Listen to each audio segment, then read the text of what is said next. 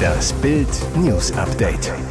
Es ist Donnerstag, der 7. September und das sind die Bild meldungen Innenministerin schwänzt schon wieder Anhörung.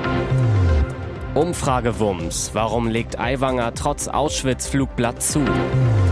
Vier Deutsche nominiert. Ballon d'Or Ohrfeige für Ronaldo.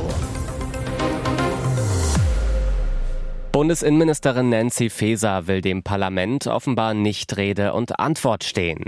Trotz Widerstand aus der Koalition sollte sie heute Morgen kurzfristig im Bundestagsinnenausschuss zum Rapport erscheinen. Doch sie schickt bloß eine parlamentarische Staatssekretärin, lässt den Termin selbst sausen. Und das ist schon das zweite Mal. Den ersten Innenausschusstermin sagte sie aus gesundheitlichen Gründen ab, gab dann aber in Wiesbaden ein Wahlkampfinterview für die DPA. Feser ist nämlich Spitzenkandidatin der SPD bei der Hessenwahl am 8. Oktober. Grund für den Rapport am Donnerstagmorgen und auch einziger Tagesordnungspunkt der Sitzung im Innenausschuss die Schönbohm-Affäre.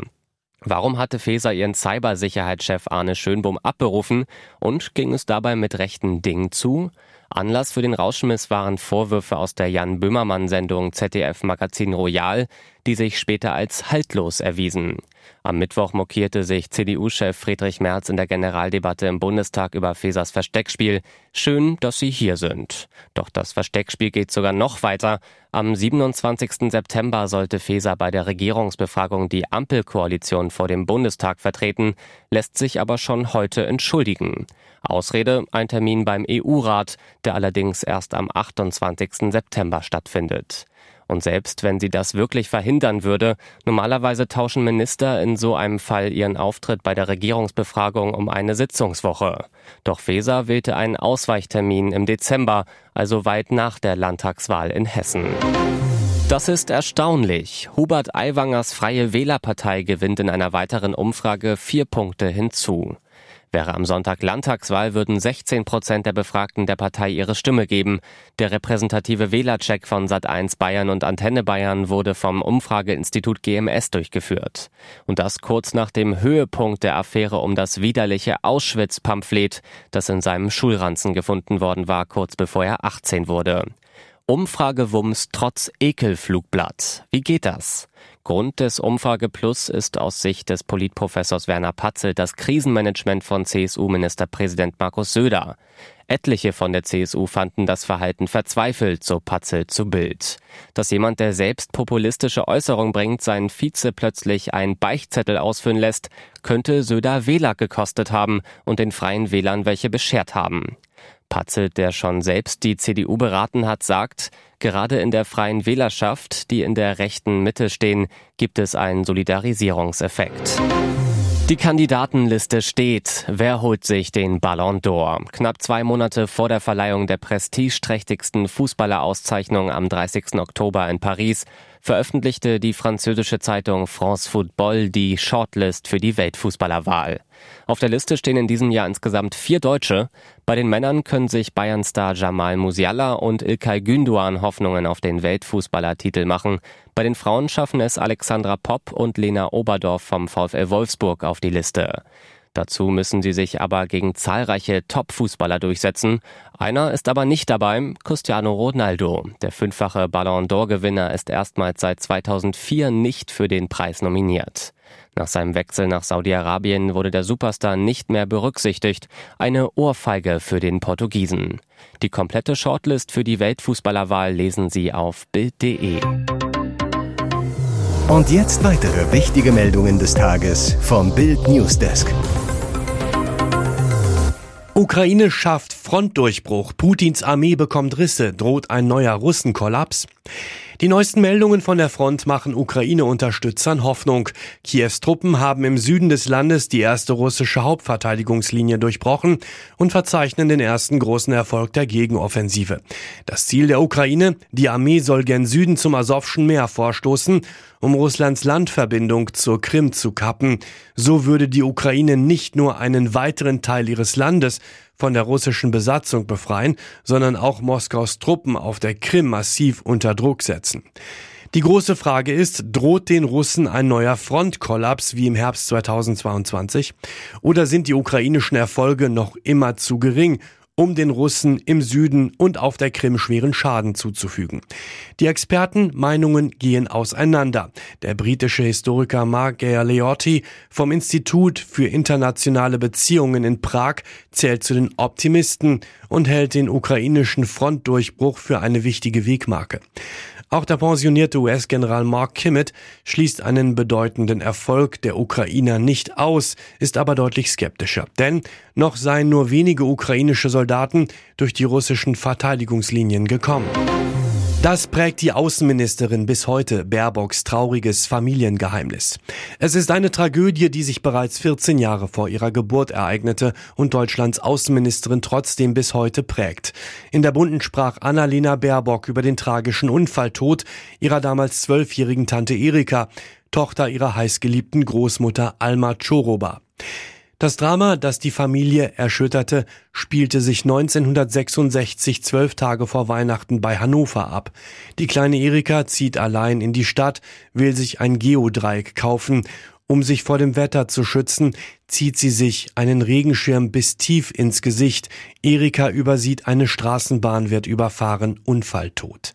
Mit Schwester Silvia Baerbocks späterer Mutter geht Alma zum Kindertherapeuten. Sie sprechen über den Unfall der Schwester, werden, so gut es eben geht, mit Erikas Tod fertig. Baerbocks Großvater fand diese Kraft nicht. Er zerbrach am Verlust seiner kleinen Tochter, zog sich am Lebensabend zurück. Baerbocks Oma Alma begleitete ihre Enkelin bis zu ihrem Tod 2015. Die Erzählungen ihrer Oma über ihre Erlebnisse im Krieg und auf der Flucht trägt Annalena Baerbock bis heute mit sich. Almas erster Ehemann Viktor Jung fällt in den letzten Kriegsmonaten 1945 in der Schlacht um Königsberg. Auch dieses Drama ist für Baerbock heute Antrieb, sich für Frieden in der Welt einzusetzen. Viertelfinale aus bei US Open, Zverev völlig platt bei Hitzeschlacht. Am Ende fehlte die Kraft. Alexander Zverev ist bei den US Open im Viertelfinale ausgeschieden. Gegen den Weltranglisten ersten Carlos Alcaraz hieß es am Ende deutlich 3 zu 6, 2 zu 6, 4 zu 6. Kleiner Trost, ab Montag wird Zverev auf alle Fälle wieder in den Top 10 der Welt sein. Dass der Olympiasieger in den ersten vier Runden sechs Stunden länger als der Spanier auf dem Platz gestanden hatte, war deutlich zu spüren. Dazu die tropischen, schwülheißen Temperaturen von über 30 Grad auch spät abends. Er war einfach platt. Verständlich, immer wieder kühlte sich Alexander Zverev mit Eispacks, das einzige Mittel der Hitze wenigstens ein bisschen zu begegnen. Für den Hamburger geht es für vier Tage nach Hause, nach Monaco, dann weiter nach Mostar, wo er am 16. und 17. September mit dem DTB-Team im Davis Cup das Abstiegsduell gegen Bosnien-Herzegowina bestreitet. Hier ist das Bild News Update. Und das ist heute auch noch hörenswert. Das hat es noch nie gegeben. In weniger als 48 Stunden will die Ampel das umstrittene Heizgesetz im Bundestag endgültig verabschieden. Und noch immer kann die Regierung nicht genau sagen, was ihr Gesetz dem Klima bringt und wie viel CO2 eingespart werden kann. Es herrscht völliges Zahlenwirrwarr. Im Pro7 Sat1 Sommerinterview hatte Wirtschaftsminister Habeck erklärt, dass von den ursprünglichen Klimaschutzzielen drei Viertel der Ziele erreicht werden sollen, mehr nicht. Wie hoch die Einsparung konkret ausfällt und wie Habeck auf seine Prognose kommt, unklar.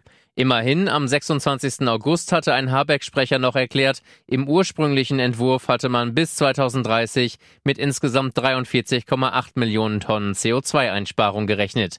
In der neuen Habeck-Rechnung wären das 32,8 Millionen Tonnen CO2. Am Mittwochabend brachte ein Habeck-Sprecher nun plötzlich eine neue Zahl ins Spiel. Danach habe die ursprüngliche CO2-Einsparung nicht bei 43,8 Millionen, sondern 50 Millionen Tonnen gelegen, also stolze 6,2 Millionen Tonnen mehr. Auf Bildanfrage, woher die wundersame Vermehrung kommt, gab es bislang keine Antwort. Die Schmerzen waren krass, aber ihren Humor hat Lena Meyer-Landrut nicht verloren. Anfang August war die Sängerin vom Pferd gefallen, hatte sich dabei einen doppelten Kreuzbeinbruch zugezogen. Eine sehr schmerzhafte und langwierige Verletzung. Zwischendurch meldete sie sich bei ihren Fans mit kurzen Gesundheitsupdates bei Instagram. Jetzt spricht sie erstmals ausführlich über den dramatischen Unfall. Mir geht's ganz gut, aber ich habe mir den Arsch gebrochen. Ich bin vom Pferd gefallen, sagt sie im neuen SWR 3 Podcast Podcast 1 plus 1 Freundschaft auf Zeit. Nach 15, 20 Jahren Pause habe sich die Ehefrau von Mark Forster überlegt, wieder auf einem Pferd zu sitzen und dachte sich, ich fahr mal auf den Reiterhof und bin dann mal alleine und ich mach mal wieder was für mich einfach. Und dann bin ich quasi auf den unteren Rücken gefallen und dabei sind mir zwei Wirbel gebrochen, erzählt sie im SWR 3 Podcast.